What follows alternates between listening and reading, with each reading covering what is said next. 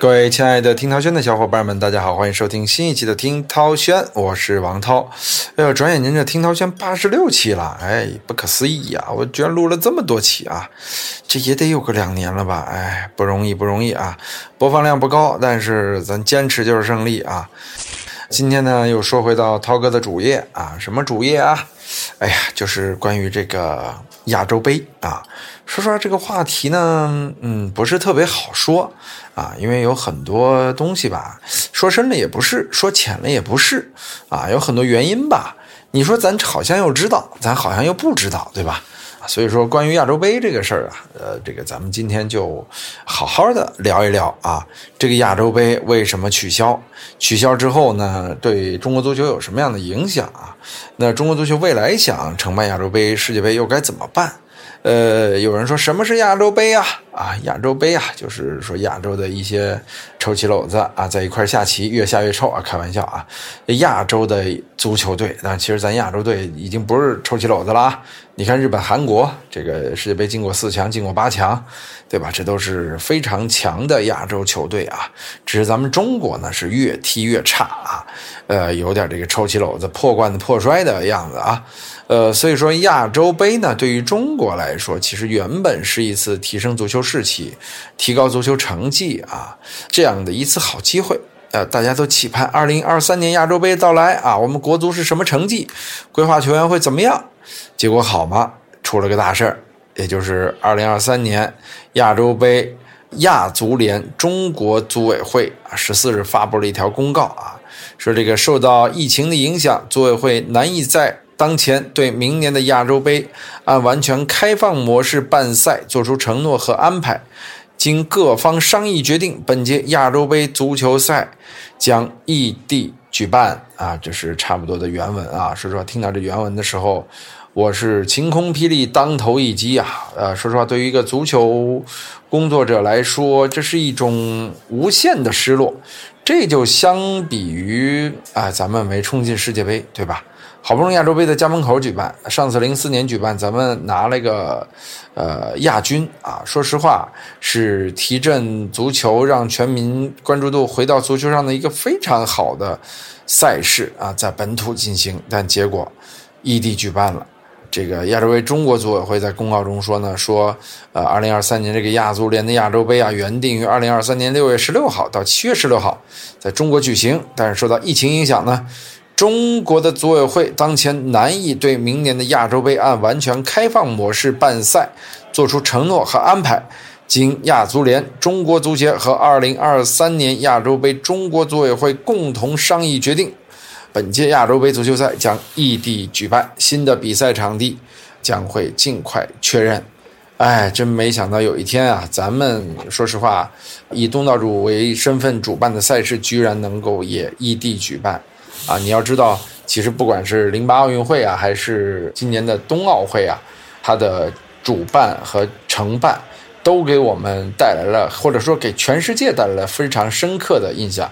比如说，中国现在在承办运动赛事这个事情上边，我们排第二，没人敢排第一，是这样的一种情况。居然，呃，一片大好，亚洲杯反而是不办了，亚洲杯的筹备工作。确实也还是在继续进行着，就是说，呃，咱们这儿抗疫，这抗疫是抗击疫情的意思啊，呃，但是呢，可能呃有一些国家由于采取了不同的政策，所以他们的抗疫呢，或者正在继续，或者已经结束了啊。其实这样的一个概念，亚足联呢，同样也啊例行感谢了中国组委会的密切合作，啊，但是我个人觉得呀。说实话，心里有一种极度不爽的感觉，真的是极度不爽的感觉。呃，首先呢，我想表达的极度不爽是来自于赛事本身。我是个球迷啊，我是个从业者啊。从球迷来说，哎，我真就想看中国队成绩好点啊。中国队踢亚洲杯，我肯定场场看。上次中国队踢亚洲杯的时候，我正好跟卡拉瓦罗在加迪斯带恒大集训啊。当时呢，卡拉瓦罗还针对。这个国家队的很多状况做出了一些评判，啊，历历在目啊。那次咱们小组出现这个淘汰赛打澳大利亚，结果被淘汰掉了啊。所以说，新的一届亚洲杯，如果啊咱们有举办权的话，呃，这个成绩至少应该还不错，也为低迷的中国足球呢能够带来一些好消息啊。但是呢，说实话，现在关于中国足球的好消息是越来越少了，而且这个消息，说实话，就是还是那那句话，我那天早上看到挺震惊我的嘛。主要它不是延期，你像亚运会之前是延期举办了。但这个亚洲杯啊，它直接改变了举办地点，相当于说你中国的举办权被取消了。嗯，我没做功课，到底是不是历史上的第一次？反正亚洲杯肯定是第一次，其他各项赛事是不是第一次？我觉得应该是。就是举办权这个东西被取消，它其实是怎么说呢？对于国家运动会历史上，它甚至说都是一种耻辱吧。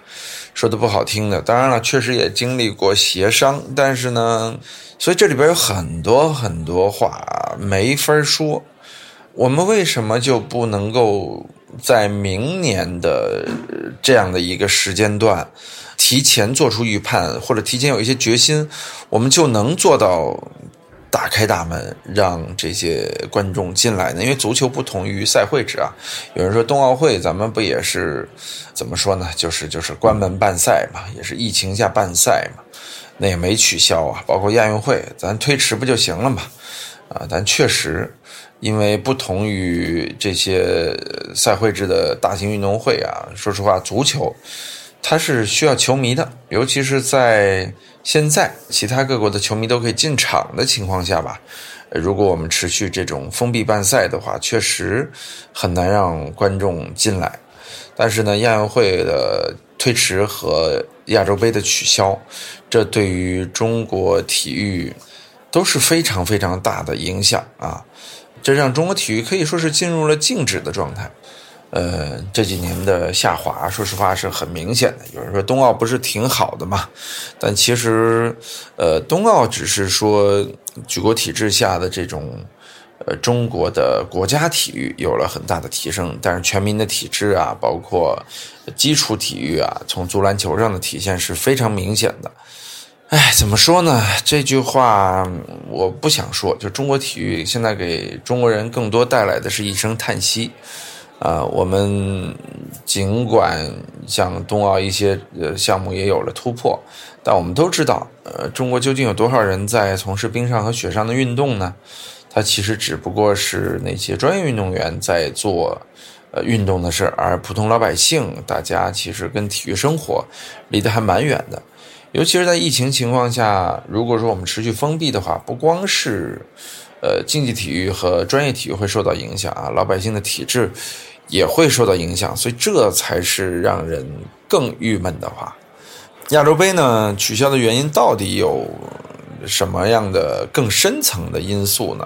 我觉得咱们来大概分析一下啊。一个就是我们说的国内外疫情防控的新变化，这种事儿对中国体育的伤害很大嘛，所以说我相信我们也一定是做了权衡啊，最后决定伤害体育而不伤害我们的防控策略。这是一个更大层面的这样的一种管控吧，这种管控是可以理解的。其实我们开放办赛的态度是中国从改革开放以来一直呃建立起来的这样的一个态度嘛，所以我们才有了亚运会的举办、亚洲杯的举办、奥运会的举办、冬奥会的举办，其实是呃一步步在开放。但是由于疫情呢这种不得已的原因呢，又让我们开放的体育大门呢出现了这种短暂的关闭。啊，但是我相信啊，这只是短暂的关闭，但是这种关闭啊，对中国体育带来的损害是非常非常大的，其中就包括前两天知道中国的某著名资本啊，呃，购买了亚洲杯的全球权益，啊，因为在中国举办，所以说这次全球权益呢，对于他们来说是非常关键的，呃，由于亚洲杯的这种取消举办。让他们的全球权益怎么说是受到了巨大的损害吧？几个亿美金在里边，这个事儿是一个非常大的损失啊！就不提这家资本的名字了，因为今天我们这期节目，说实话很多事情不宜多说啊，也不宜多提，所以我就不实名制了啊。亚洲杯取消的原因，第二点呢，同时呢，它也是个双刃剑。中国呢有十座城市要举办亚洲杯。我们知道这种赛会制的足球赛啊，它不是在一个城市，因为一个球场没法说一天办多场比赛，也没法说天天弄比赛，那球场的压力受不了啊。呃，所以说亚洲杯是在中国的十座城市举办，包括北京、上海在内，一共有十座城市啊。大家为这个亚洲杯都建了球场啊，很多城市是没有专业球场的。呃，中国呢，在此前尽管很大，但是只有上海的虹口足球场、天津泰达足球场这两座足球场呢是专业球场，可以摆得上台面。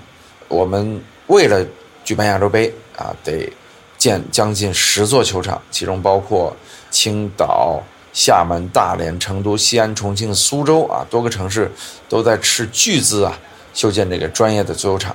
但是呢，本来今年年底就要竣工了，由于疫情这种管控啊。导致它修不好啊，就没法弄好。但是呢，据说也差不多都快完工了。所以这个突然一停啊，它是双刃剑啊。一方面是不用修了啊，另外一方面，呃，已经快修完了。哎呀，你你这个到底最后它是得还是失呢？这我们得仔细思考一下啊。说实话，我觉得啊，努努力也就修好了。这样，中国就有十座大型的专业球场了。这由于现在这个局面呢，我真不知道这个修缮快完工的球场，它最后会是一个什么样的结局啊？是不是就空在那儿了？干脆就不再继续投入了，多了十个豆腐渣工程，当然可能八个啊，因为原来原本有两个已经投入使用了，还是说会草草了事，留下一堆隐患，还是说仍然会全力修好？但现在看来呢，全力修好的意义和动力也都不是太足了。根据一贯以来的不了了之的这样的一个局面呢，我觉得结果是堪忧的，啊，所以这个善后问题怎么解决，对于中国足协，对于各个城市来说，呃也是非常难的，因为在中国呀，很多运动场它是最后沦为了演唱会，啊，或者说演出拼盘这样的一个结局。它没有真正的应用到体育上去，所以还是回到那个话题：什么时候我们真的这个民族热爱足球了，人人都去踢球了，孩子们都去运动了，这才是中国足球的大发展。否则你办多少届亚洲杯，修多少个球场，没有意义。其实从某种意义上来说，亚洲杯的取消啊，它也是双刃剑。它坏是坏在对体育产业的破坏大，对中国足球的破坏大；好是好在啊。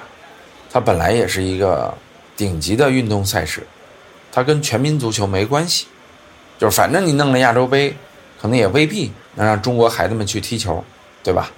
啊，所以说从某种意义上讲，你把亚洲杯取消了，省点投入，啊，如果能用在孩子上，固然是好事如果用不上，这也没什么损失。哎，总之提到中国足球或者提到跟中国足球有关的赛事，你看我们一说。都是比较悲观的一个局面啊，或者说是一个悲观的猜想。这次亚洲杯，如果说中国被取消之后，接下来我们要想的是哪些国家会成为举办地点呢？目前来看呢，选择其实蛮多的，当然呢，其实也蛮少的啊。因为啊，你亚洲杯的举办，首先需要极强的筹备力，另外一点是需要有球场。还需要花钱，而且亚洲杯它不像世界杯，它没那么多观众看，你带来的旅游业和收入啊，它其实蛮难 cover 掉的，招商能力也估计全。它跟在中国的亚洲杯不一样，因为中国经济还是相对来说更丰富一些、更繁荣一些。就首先会有一堆中国厂商投入进来，但是你要是到海外去办，首先这个就打了折扣啊。这个对亚足联来说呢，说实话，这个决定。也做的不是太稳妥，有点急，对他们来说也是重大打击。他们也先后问了啊，问了印度，问了澳大利亚，这这俩国家都说了啊，我们没什么兴趣嘛，啊，因为印度举办过女足亚洲杯啊，也是苦不堪言，没人看，赔了不少钱。澳大利亚呢，因为赛事压力太大，澳洲人本来就懒，女篮世界杯就在他们那儿办，说我们能办一个赛事就不错了，这俩国家不办了。日本、韩国。啊，是另外两个能接手的，这个正在考虑。但是呢，说实话，日本的经济我们都知道啊，一个奥运会把他们快折腾死了，来办亚洲杯啊，我觉得算了吧。韩国呢，呃，有意取代，我觉得韩国是最有可能的。韩国足协是非常希望能够取代中国成为亚洲杯的主办方，但说实话啊，那样的话也比较丢人。哎，本来在咱们国家办的杯赛，结果被邻国，呃，韩国给给办了。我个人觉得不爽，我是特别不爽啊。总之，还是那句话，这次亚洲杯的取消，让我觉得不爽，不爽，太不爽。嗯，说实话，这个话题我我有点后悔选了啊。选完之后，我觉着聊起来处处是雷，无法表述。啊，我们不如就说说，我们还有没有机会再把它拿回来吧？我个人觉着机会不大啊。就一，亚足联也不愿意低头；二，如果有接盘的，肯定亚足联不会放弃原来的原则。韩国已经出现了。还有一点就是，除非咱们突然间清零政策搞定了，就是咱们瞬间清零了。但是瞬间清零还有一个问题，你还有可能有境外输入啊，对吧？所以它什么时候是个头呢？就是我们是能够做到未来输入之后也清零。我觉得可以设想的就是我们有了真正的疫苗和真正的治疗的特效药，但是这个疫苗和特效药到底什么时候能来呢？这个也说不清楚。所以说呢，只有从根本上解决问题，我们才能重新恢复赛事的举办啊。有人又说了啊，那为什么其他国家他们就能有人进去看球，但咱们就不能承诺呢？啊，这其实是跟国情有关的。我们有十四亿人口，是一个超级大国，我们的城市，包括省会级的、直辖市级的、地方级的、县镇啊或者乡镇一级的，啊，其实我们的医疗资源啊，尽管已经很发达、很丰富了。但是如果应对像欧美一样的略不负责任的这种躺平政策啊，我们确实有压力。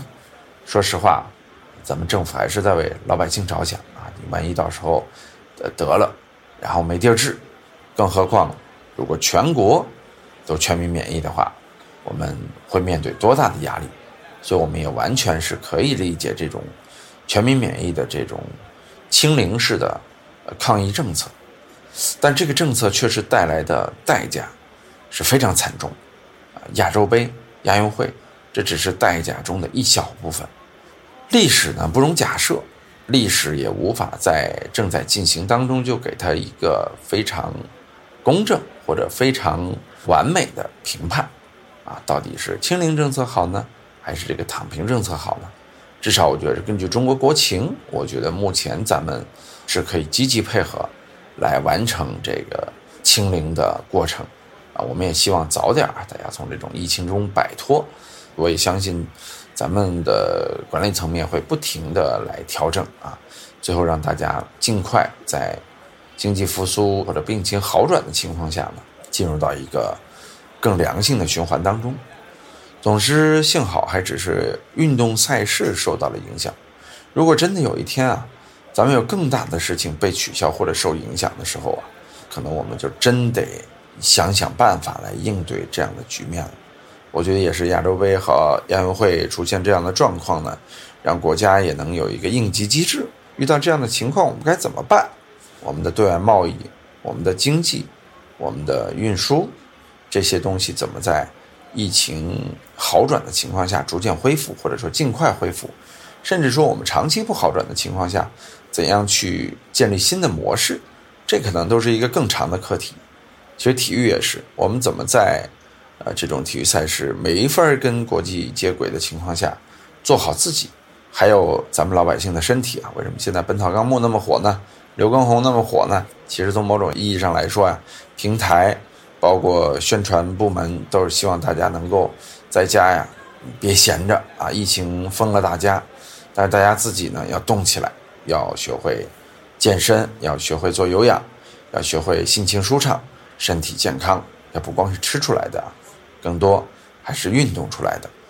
我觉得今天这个话题聊到最后聊的蛮无奈的。最近也听了听《大内密谈》啊，象征啊、米蒂啊、方家和他们，呃，隔离在各地，然后各自的这种体验，不光是说中年男人的无奈，更多是说我觉得这个疫情也到了中年期啊，啊，在疫情中年期的这样的一个无奈，嗯，从二零年开始吧，那时候是青年期啊，这个青壮年期凶神恶煞，到了中年期呢，说实话也是遇到了一个瓶颈期啊，但我们也相信疫情很快就要进入到它的这个老年期啊，甚至是衰亡啊，我们也希望早点啊，不管是德尔塔、奥密克戎还是变异啊。